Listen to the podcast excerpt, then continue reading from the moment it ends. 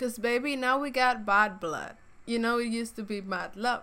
So take a look at what you've done. Because, baby, now we got bad blood. Bienvenidos a Pachela.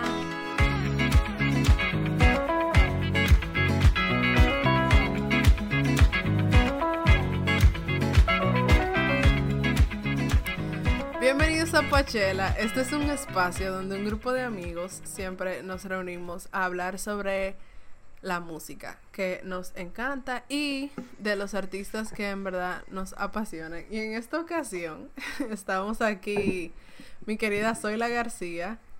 Hello. Y Gabriel López. ¿Qué los que? Quien les habla Natalia. Y vamos a hablar de dos artistas que en verdad yo no sabía que tenían como que un chisme entre ellas. Hasta que lo leí el otro día y yo como que, ¿qué? Pero no se preocupen, que ya lo resolvieron. Que es el caso de la muy polémica Taylor Swift.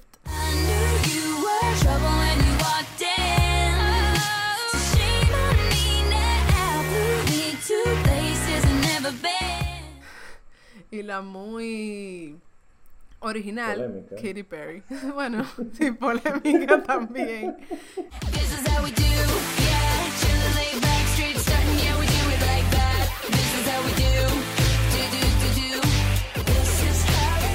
Katy Perry. Yo no sé cuál de las dos es más polémica o más complicada, pero eso es lo que vamos a hablar hoy. Porque hoy vamos a hablar sobre cuál es mejor, si Taylor Swift o Katy Perry. Y lo vamos a hacer como que analizando diferentes aspectos de sus carreras musicales, o vamos a decir de, de sus estilos, de su música, para que no sea simplemente como que, ay, ella me gusta más, o que sí que, y que no sea tanto como que a nivel de quiénes son y qué hacen, sino más específicamente de su música, que es lo que nosotros hablamos aquí, porque aquí en Poachella hablamos de música, no de la vida de la gente. Así que, señores, vamos a arrancar con el primer punto que vamos a, entre comillas, evaluar de la Swift y la Perry, la trayectoria. ¿Qué podemos decir de la trayectoria de Katy Perry? Mira, Katy Perry, no tengo que ser completamente honesto, eh, eh, ustedes me, me conocen. Y este soy yo hablando. Este es Gabriel López. Katy Perry apesta. Eh, la producción de Poachella no se hace responsable Es- exa- de exactamente. la opinión de ninguno de los de los miembros del cast. Exactamente, pues no ser responsable. Para mí, Katy Perry apesta. En cierto sentido, para mí siempre hay un antes y un después. De, vamos a decir, cuando un artista se vuelve como que ble o, o- o que ya no es lo mismo que antes. Katy Perry me llama mucho la atención de su trayectoria, porque su trayectoria musical está muy conectada a su vida personal. O sea, lo irónico de, de que aun- aunque, di- aunque dijimos al principio que no íbamos a hablar de, su, de la vida personal de la gente, de los artistas en este caso, en la trayectoria musical de Katy Perry en sus inicios tiene que ver, está muy atada a su vida personal. Em, primero que todo, ella, ella nace en 1894 en California. Ella es hija de pastores pentecostales.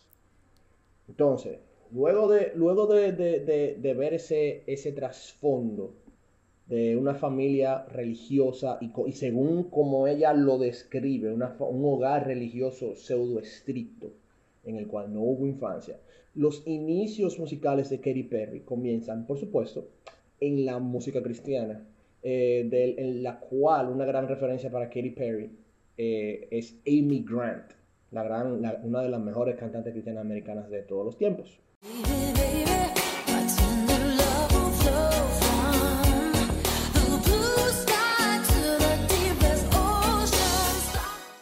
Ella comenzó su carrera como Katie Hudson, Que es su nombre No. real. No. es su nombre real, exactamente. Eh, y, y en cierto sentido, hay una actriz que se llama Kate, Hust, eh, Kate Hudson también. Sí. O sea, hay un cierto eh, eh, eh, similitud con su nombre. Ella comienza con un, con un, álbum, con un álbum cristiano del cual solamente vende 200 ejemplares.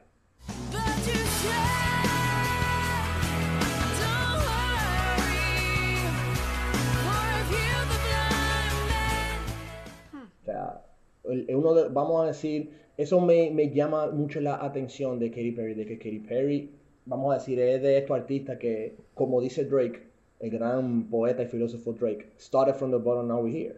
Started from the bottom, now we're here. Started from the bottom, now my whole team.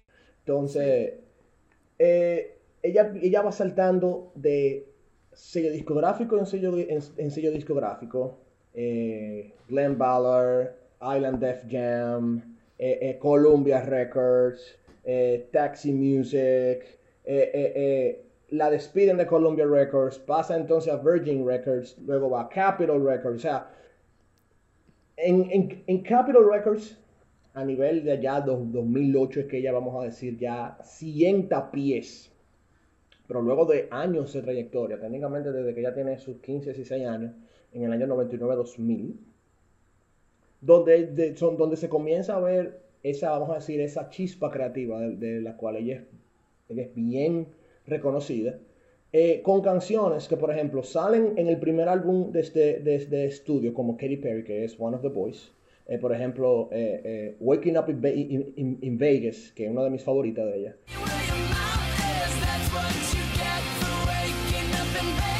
Y Thinking of You también, que es muy buena.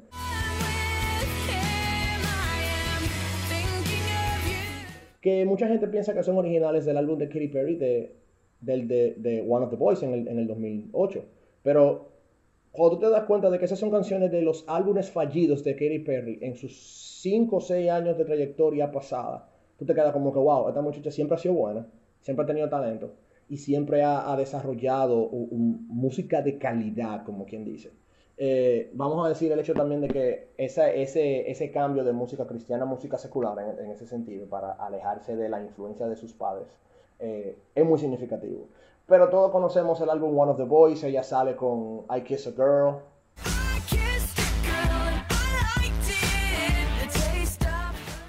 sale también con Hot and Cold. Sale con, con You're So Gay.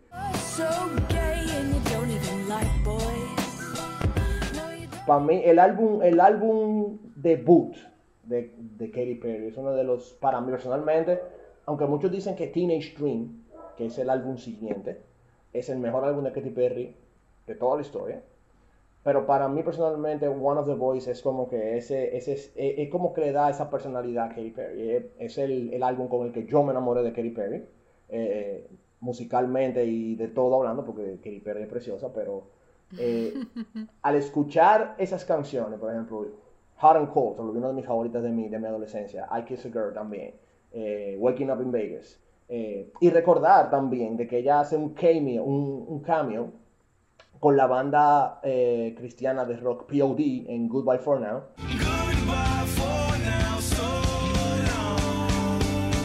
La pueden ver en el video, este, ella sale al final. Y sale en el video también de Gym Class Heroes. Cupid's, Chokehold. Dios mío.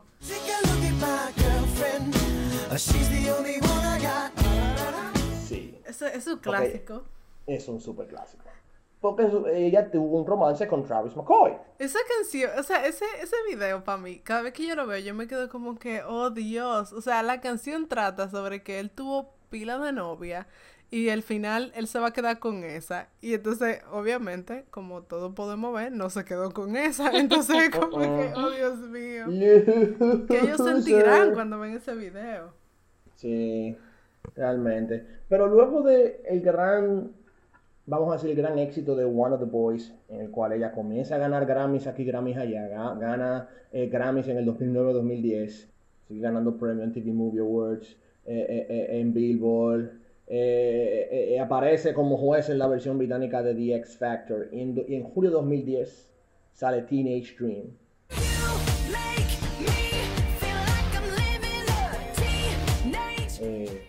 número uno del Billboard Hot 100 de los Estados Unidos.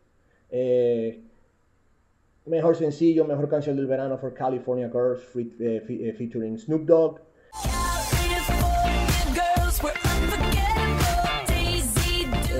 Mejor video femenino y mejor video pop los MTV Video Music Awards en 2010. el, uno de los álbumes de pop más exitosos de todos los tiempos, sin, indiscutiblemente, es Teenage Dream. Que incluso le quitó, Eh. le quitó un récord a Michael Jackson de el álbum con, o sea, el álbum que tenía la mayor cantidad de canciones en el número uno del, del Billboard.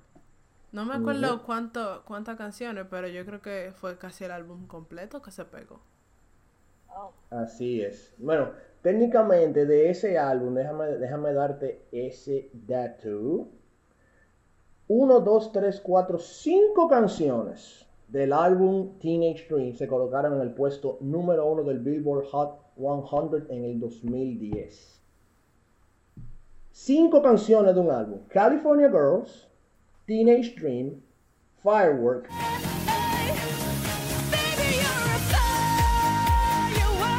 E.T.,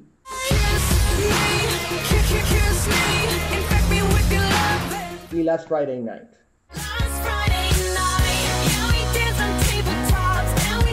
O sea, eso tú no lo ves en todo lado. De que en un solo álbum, cinco canciones tú la pegas por semanas y meses en el, en el, en el número uno del, de- de- del, del Billboard. O sea, eso solamente Michael Jackson lo había hecho hasta que llegó la señorita Katy Perry.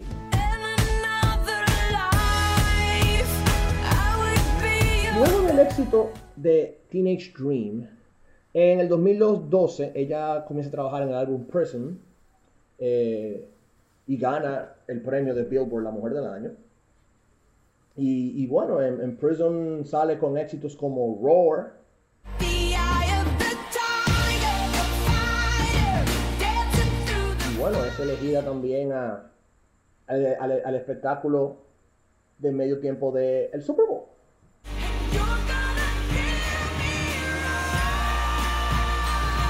Si ustedes se recuerdan de los famosos tiburoncitos que se perdieron sí.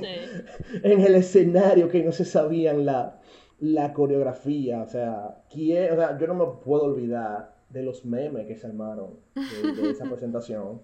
Eh, una presentación muy chula porque estuvo en escena con Lenny Kravitz y con Missy Elliott, que fue genial. Después, o sea, Missy Elliott resucitó con, con- en, ese, en, ese, en ese espectáculo del medio tiempo.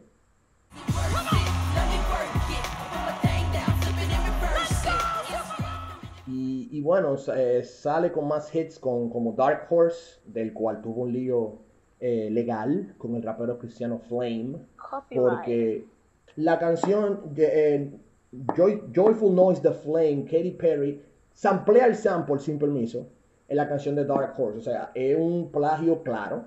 Ustedes ponen ambas canciones en la balanza y se puede, se puede dar a ciencia cierta de que sí, Katy Perry copió a, a, a Flame, pero técnicamente Katy Perry nada más tuvo que pagarle medio millón de dólares a, a Flame para, para, de- para detener la demanda. Señores, para, cual para ilustrarlos un poco, esta es Dark Horse de Katy Perry.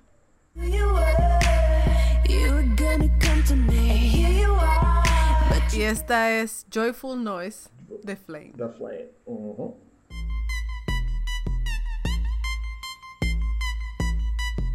Ya ustedes entienden el lío que se, que se, que se armó. Pero imagina, imagínate Katy Perry siendo el, el monstruo mediático y, y, y, y, y de, y- de- y de influencia que es. Solamente tuvo que pagar medio millón de dólares, que no es nada para ella. Luego Por ya Dios, de- hizo de lo- de lo- 45. Exactamente, en un año. O sea, después de los premios, después de los documentales, de- de- de- de- de- después de irte de gira y grabar una película de tu gira en Katy Perry The Prismatic World Tour en el 2015. Que, que llegó aquí incluso al cine, ¿verdad?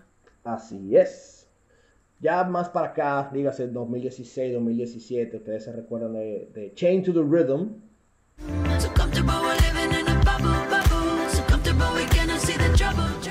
esa cancioncita estuvo metido en todos los lados.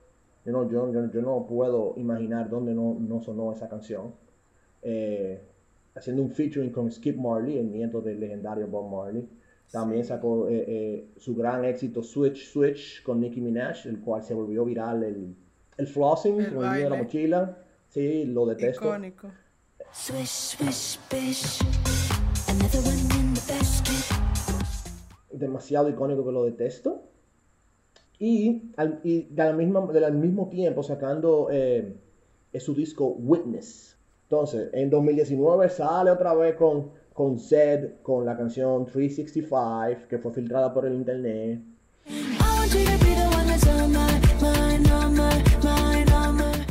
Luego, luego sale otra vez con Zed, con, really, con Never Really Over.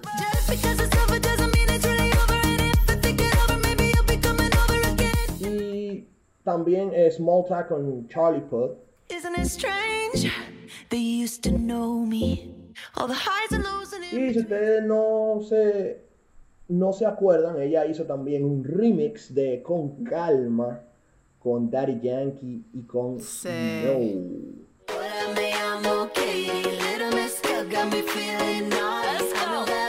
Que ahí no se ganó un 100. Ahí, eh, imagínate, todo el mundo se quiere meter en la ola del reggaetón y, y- y el Latin American Culture Appropriation.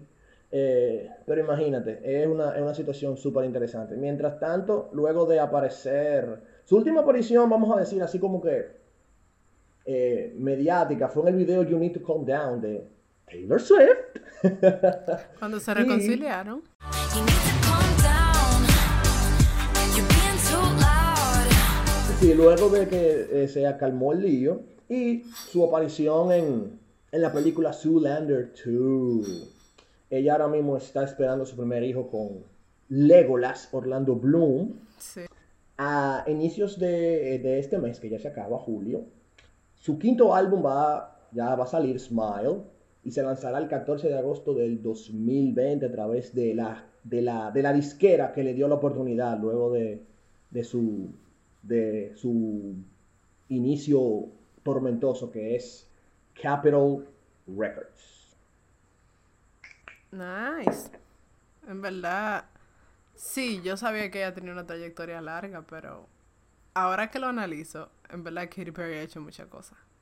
Pero yo creo que Taylor Swift también tiene mucho que decir. So, ¿Qué podemos decir de la trayectoria de Taylor Swift? La cosa es que, bueno, al menos en mi percepción, tal vez yo estoy un poquito bias, pero es que yo siento que Taylor Swift es de esa gente que como que siempre han estado ahí, desde que están siempre han estado ahí y tú siempre tan- sabes en qué están. Como que tú siempre de una forma u otra te enteras, especialmente porque alrededor de ella ha habido muchísimo drama, muchísimo relajo, etcétera, etcétera. Entonces, sea por el chisme o sea por lo que sea, tú te terminas enterando de qué es lo que es. Entonces, tal vez yo no hable tanto, tantísimo, pero vamos a pasar como por las cositas importantes, ¿verdad? Eh, nada, como yo dije, personalmente Taylor Swift para mí siempre ha estado ahí. O sea, ella llegó en 2006, que se mudó a Nashville, en Tennessee, eh, a los 14 años. En 2006. Ella no es de Nashville. No, ella es de... No recuerdo, creo que se crió en Wyoming, creo que fue de hecho. Oh, Eh, ella se mudó justamente para poder dedicarse a la música. O sea, que ella retenía, estaba apoyada, o sea, porque mudarse de estado no es tan chiquito, tú sabes, eso es mudarse. Pero bueno, entonces ella también, ella tuvo muchísima suerte, yo diría, porque en 2006 se muda, saca, creo que se mudó en 2006, pero en 2006 saca el primer álbum, que es Taylor Swift. Y ya en lo que es 2008, que fue cuando sacó el segundo, ella ya estaba, ya, ya se empezó a sonar. Ya todo el mundo sabía quién era ella. hmm.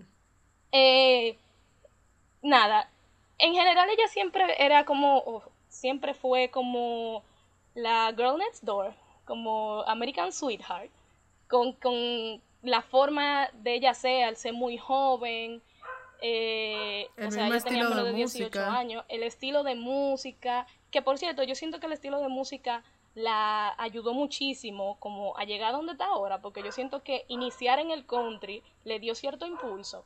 Sí. Eh, pero bueno, ella siempre ha sido como que el American Sweetheart, con esos risitos rubios y que la misma manera en la que ella se proyectaba, de que mucha risita, muy, ay, Dios mío, gracias.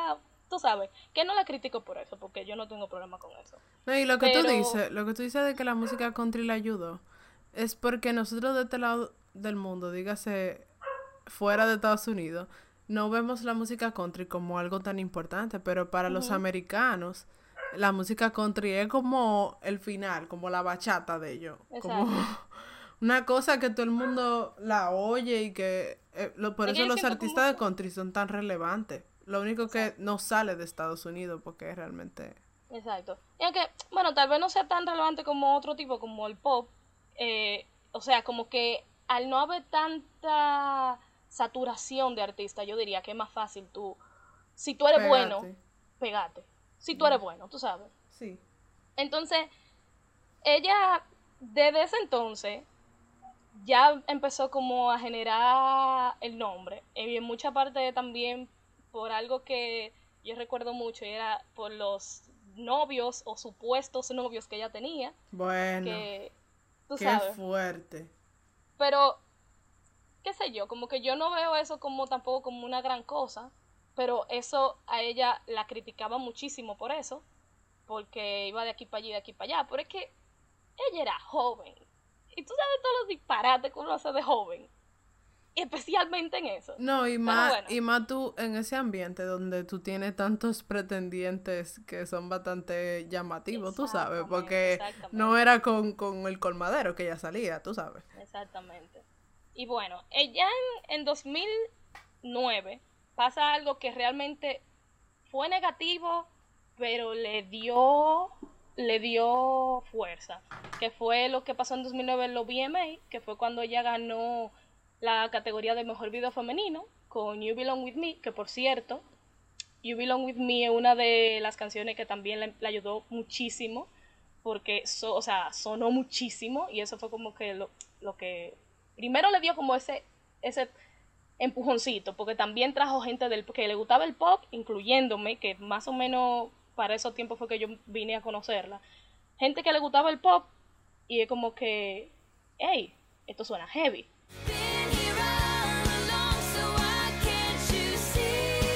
Nah, ella gana por el video de esa canción, mejor video femenino, le gana a Beyoncé.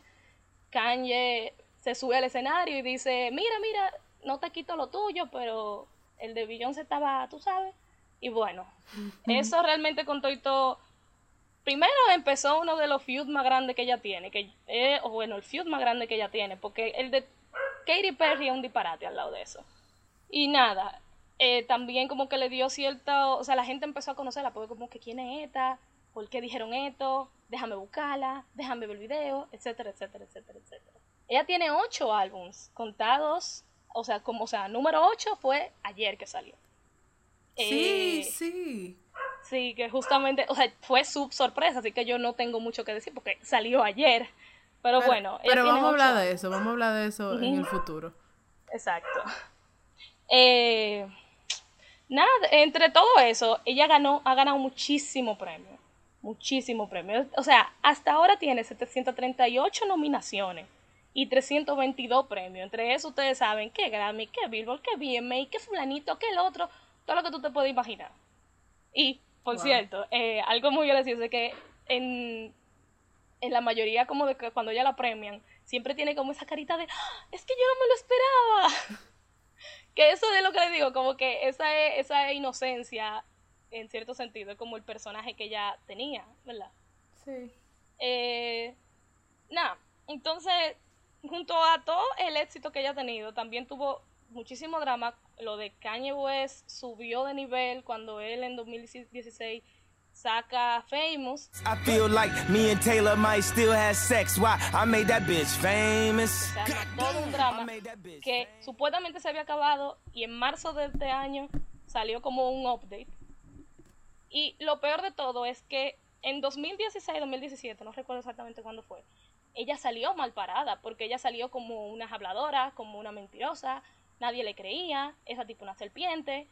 Y lo menciono porque yo siento que ese punto, ese hate que ocasionó ese evento, marca como, como un cambio en la forma en la que ella se vende y cómo vende su música y cómo hace su música. Eh, que incluso eso de la serpiente vino por eso, porque eh, Kim Kardashian le dijo eso.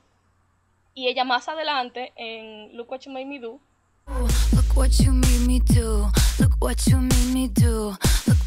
usa esa, esa en el video, esa imagen.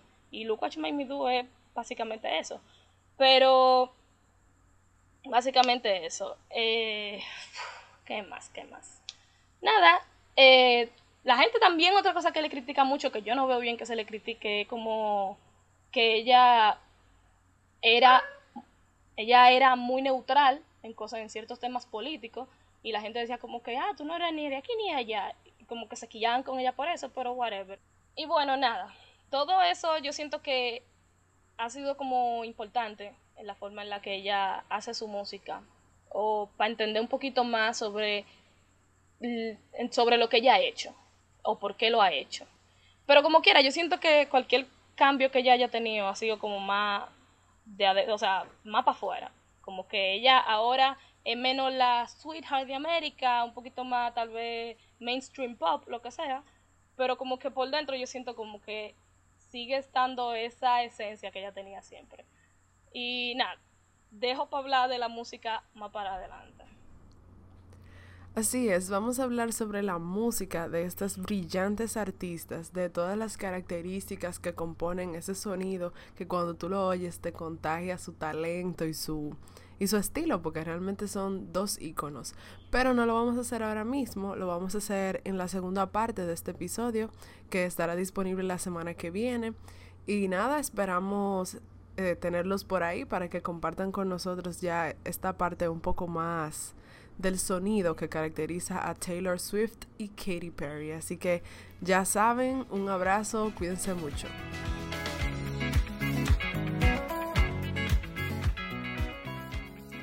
Gracias por escuchar este episodio. Recuerda que puedes encontrarnos en Spotify, iVoox, Apple Podcasts, Google Podcasts y las demás plataformas de podcast disponibles. Síguenos en nuestra página de Instagram arroba poachela.wav y en Twitter arroba poachelawav sin el punto. Y envíanos tus opiniones, sugerencias y cualquier otra cosa que nos quieras decir. Muchísimas gracias y nos vemos en la próxima edición de Poachela.